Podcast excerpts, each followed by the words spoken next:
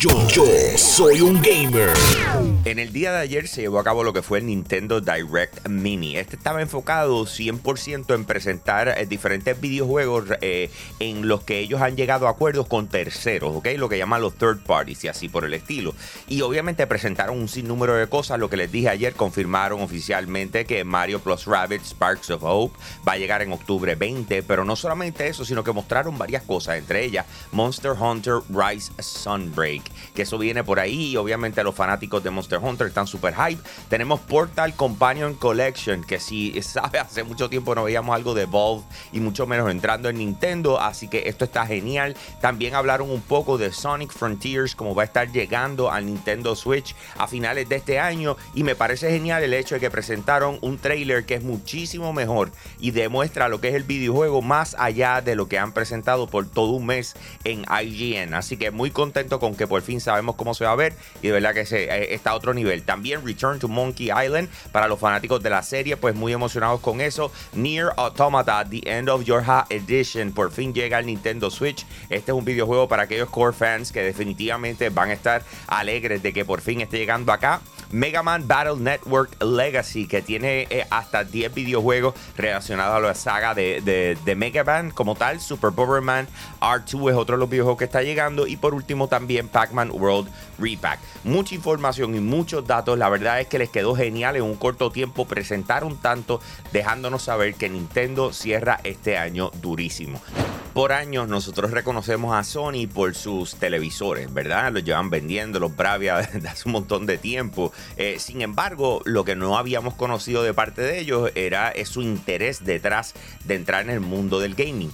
Ellos acaban de anunciar un nuevo monitor eh, para videojuegos 4K. Eh, este monitor se llama el InZone M9, ¿ok? Y va a competir directamente con monitores como decir el LG Ultra Gear y lo que es el Samsung Odyssey G7. Esto es de 27 pulgadas, por supuesto que va a tener DisplayPort, HDMI, USB-C, como les dije, 4K, la resolución 4K y 144 Hz de refresh rate a un response time de un milisegundo. Todo eso que acabo de escribir, simple y sencillamente lo que te dice es que ese monitor va a estar bien duro. Lo que encuentro interesante el costo, 900 dólares.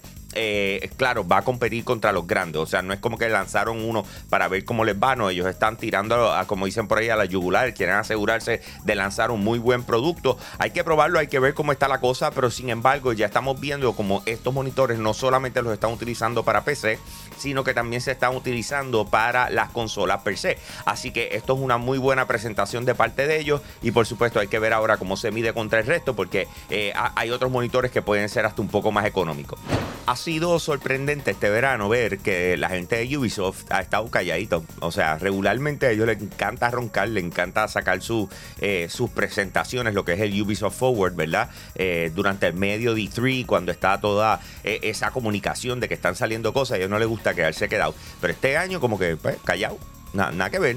Y de repente ayer nos dijeron, mira, lo que pasa es que para Gamescom, que es el evento eh, de videojuegos al estilo E3, que se hace en Alemania del 26 al 28 de agosto. Ellos dijeron, allá nosotros vamos a tener nuestra presentación y van a conocer más detalles de nuestras cosas. Y nosotros, ah, ok, qué cool. Pero ¿qué pasa? Que de repente yo no sé si es que no llegan eh, a conversaciones correctas con las diferentes compañías, pero tenemos que Microsoft le empieza a, filtrar información que a lo mejor ellos tenían pautada para dar en ese momento. Y es que dentro de los de, de, de lo que viene siendo la página del Microsoft Store, del código, encontraron información de un juego llamado Skull and Bones. Y esto es un videojuego eh, de pirata basado, ¿verdad?, en el mar y, y la invasión de estos barcos y toda la cosa.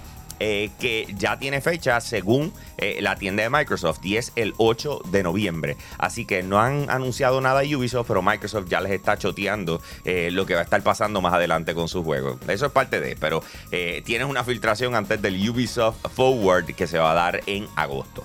Más detalles al respecto los tenemos para ustedes a través de la plataforma de Yo Soy un Gamer, así que los invito a que nos busquen en cualquier red social, así mismito como Yo Soy un Gamer y tú vas a estar al día con lo último en videojuegos. Ahí me consigues en Instagram como Hambo Puerto Rico, todo junto con H al principio, Hambo Puerto Rico. Y con eso los dejo, mi gente. Aquí Hambo, me fui.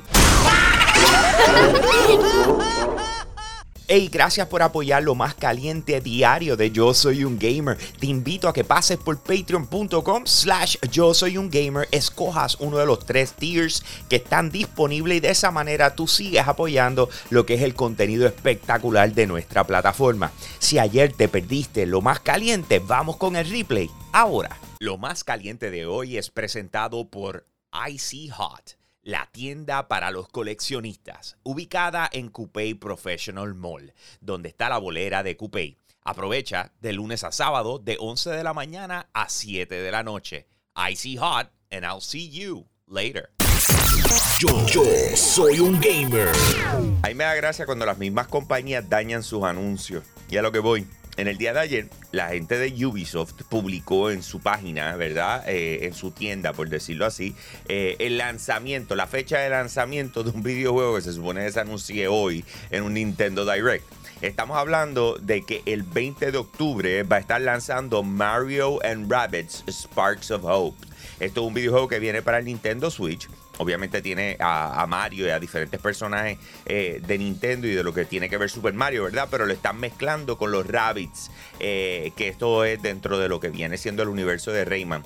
Eh, este es el segundo videojuego que sale dentro de esta franquicia. El primero fue espectacular. Yo no sé cuánta gente en realidad ha tenido la oportunidad de disfrutar de él, pero es de uno de los mejores videojuegos que para mí, ¿verdad? Está en el Nintendo Switch. Y entonces pues vamos a tener su próxima edición. Además de mostrar que va a salir el 20 de octubre, también está mostrando de que va a haber una edición llamada el Golden Edition, ¿verdad? Los detalles la puedes reservar, etcétera, etcétera. Todo esto sale, como les dije, en la, en la tienda de Ubisoft. Pero lo encuentro gracioso porque salió esta información ayer, cuando de repente hoy se supone que eso se anuncie durante el, eh, Nintendo Direct, eh, que va a tener obviamente Nintendo hablando sobre los partnerships que tienen con diferentes compañías que van a lanzar en su plataforma. Entonces tú dices, contra mano, tienes una presentación donde se supone que todos nos emocionemos y tú vienes y la embarras eh, lanzando o tirando la información antes de tiempo. Durante este pasado fin de semana, Hideo Kojima, él es uno de los desarrolladores más reconocidos dentro de la industria de videojuegos porque trabajó en lo que fue la franquicia Metal Gear, después se fue a Konami, montó lo suyo y entonces lanzó lo que es The Stranding y por el estilo y ha seguido trabajando por ahí para abajo y la verdad es que todo el mundo lo admira muchísimo. Pero ¿qué pasa? Este fin de semana él viene y dice, mira, eh, yo estaba diseñando un videojuego, estaba escribiéndolo y tenía una idea bien particular eh, que tenía que ver con superhéroes, pero no lo que estamos acostumbrados, sino más allá eh, eh, el abuso de poder que tuviesen si en realidad existiese y etcétera. Y de aviso, pero lo tuve que cancelar. Dije, mira, en verdad esto era una buena idea, pero me voy a quitar porque vi la primera temporada de Boys y de repente dije, mira, pero si esto ya está escrito, olvídate los peces de colores, yo no voy a, yo no voy a salir ahí, ya esto se ha hecho, ¿ok? Así que lo voy a cancelar. Pero ¿qué pasa? Que de repente tenemos al productor de The Boys que se llama Eric Kripe y, viene y, le escribe y viene y le dice, oye, pero ven acá, pues qué tal si nos juntamos y podemos hacerlo, vamos a conquistar un, un fanbase enorme. No solamente eso, sino que de repente tenemos a Anthony Starr que trabaja eh, como Homelander dentro de lo que es The Voice y viene y dice, oye, yo secundo esa opinión. O sea, y de repente están saliendo los personajes, o sea, las personas que trabajan en The Voice, a decir, oye, Kojima, vamos a meterle. Esto suena súper cool, de verdad, porque volvemos, todo el mundo reconoce el talento que tiene Kojima y para colmo, ver que los que están trabajando detrás del juego, de, de la serie, dicen como que, mano, vamos a hacerlo juntos. Esto todo apunta precioso. Ojalá y se dé y que se convierta en una realidad. A finales de mayo de 2022, Sony confirmó que está trabajando con Netflix para adaptar lo que es el videojuego Horizon, eh, ¿verdad? La, franquicia de mundo abierto de Guerrilla Games a una serie para el servicio de streaming. Entonces, ¿qué pasa? De repente tenemos que el sindicato de directores de Canadá compartió un documento sobre la serie Horizon y ahí se confirmó que la serie se va a estar llamando Horizon 2047. Y básicamente, eh, eh, como como la tienen planteada, es que se va a dividir eh, su tiempo entre la línea que se ve en el juego y la línea de tiempo de cuando las cosas eh, empiezan a caer. Y la idea, básicamente, eh, es que esto no se trata de un reinicio o un remake o una especie de reimaginación de la historia del juego, sino que tendrá lugar de forma paralela y va a explicar, en cierto modo, otros elementos que ocurrieron dentro del videojuego como tal. En otras palabras, te va a dar un trasfondo que el juego quizás no te da